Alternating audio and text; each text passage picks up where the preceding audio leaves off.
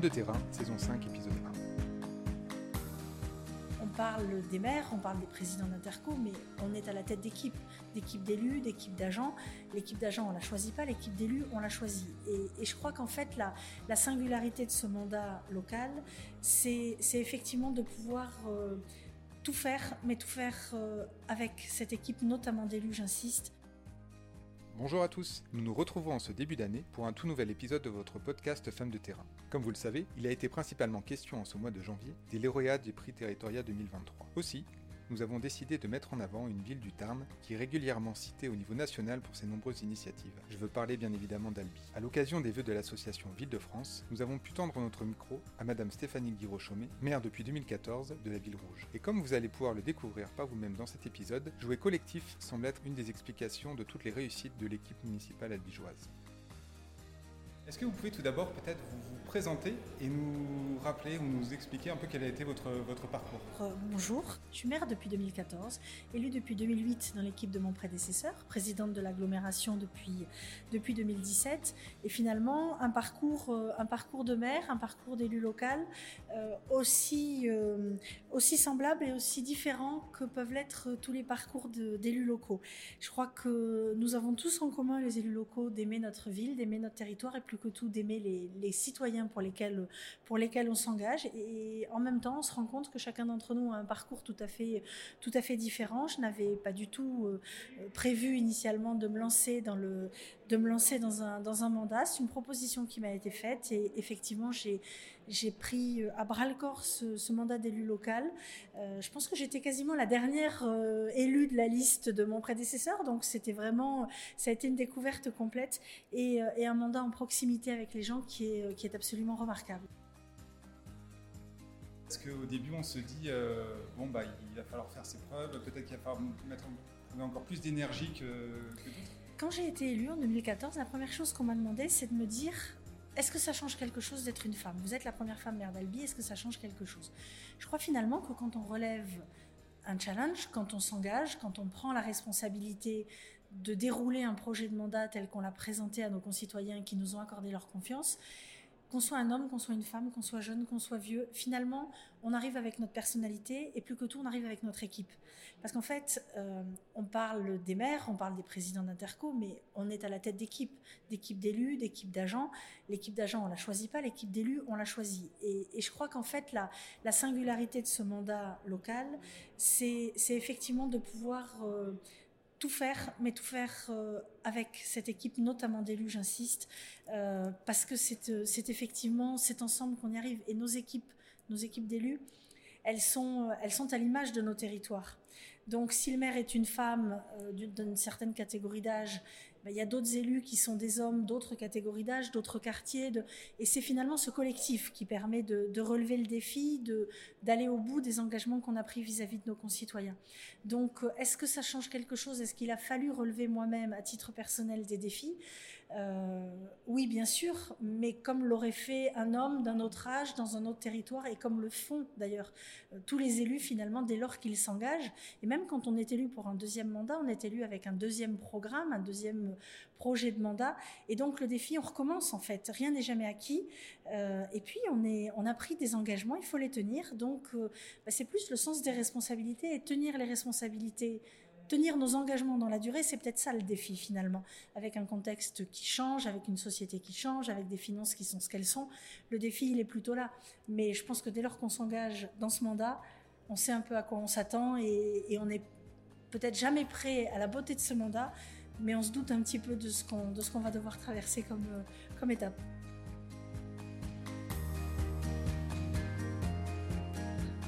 Il y a quelques années maintenant, euh, quand il y avait encore des, députés maires, il y avait la possibilité d'être très présent du coup, de fait au niveau local, mais aussi au, niveau national. Euh, c'est plus le, cas. Pour autant, vous êtes euh, très investi au niveau de, Ville de France. Vous avez un adjoint qui est très investi au niveau de, Ville Internet, si je ne m'abuse. Euh, c'est vraiment important de, voilà d'être d'être présent, de se faire connaître aussi au niveau, au niveau national, vous avez été remarqué au, niveau des prix territoriaux il y a peu. c'est vraiment un des axes aussi d'être à la fois très présent au niveau local, mais aussi de faire faire connaître les, difficultés et les points positifs de votre ville au niveau national? C'est indispensable. Euh, et, c'est vraiment quelque chose que j'ai demandé à l'équipe que j'ai la chance de conduire. C'est vraiment d'aller regarder ailleurs comment ça se passe. Au-delà même de se faire connaître, c'est plus le partage d'expérience. Pour ça, Ville-de-France, c'est juste exceptionnel puisque ce sont vraiment des villes de la même strate que celle d'Albi. Euh, et, effectivement, on a les mêmes sujets, on a les mêmes enjeux, on a les mêmes euh, problèmes souvent, on a les mêmes questionnements, on n'a pas forcément les mêmes réponses.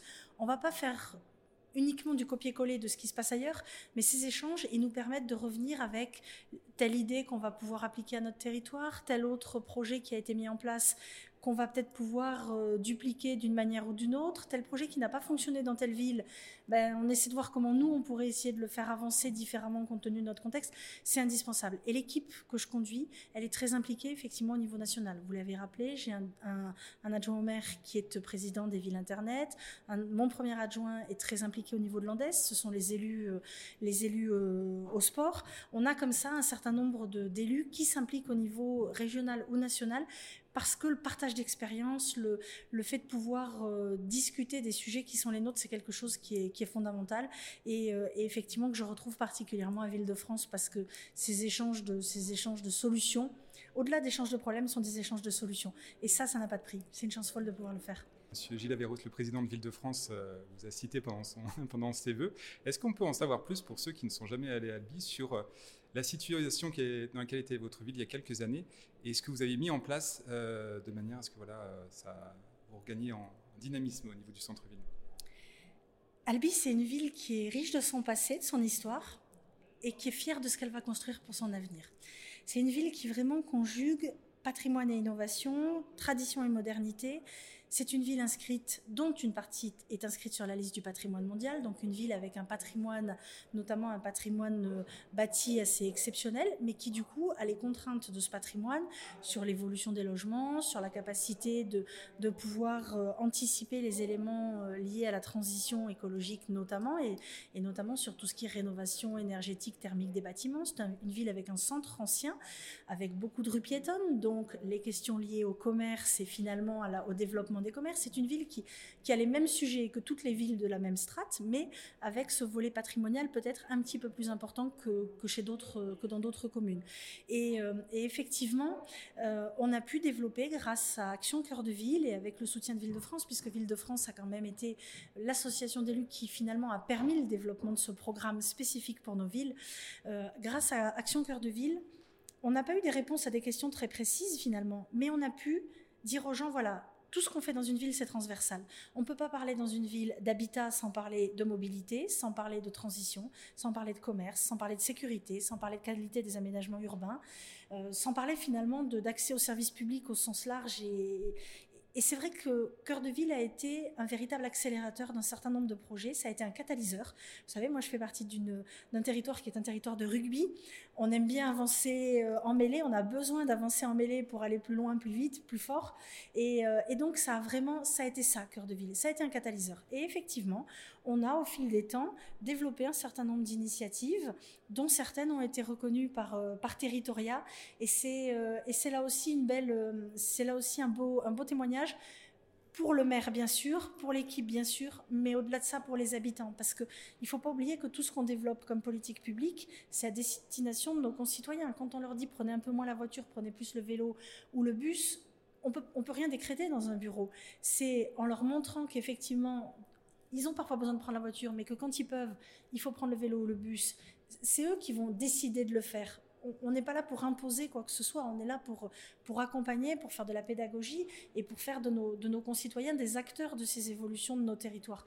Quand on dit aux, gens, venez dans le centre-ville d'Albi, c'est le plus beau centre commercial à ciel ouvert, euh, on ne peut pas se contenter de le leur dire. Si on leur dit qu'ils y viennent, que c'est pas vrai, ils y reviendront pas.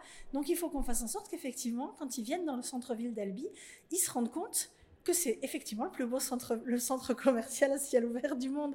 C'est quelque chose qui est important en fait. On peut décréter tout un tas de choses, mais si les gens ne se l'approprient pas, ça peut pas fonctionner.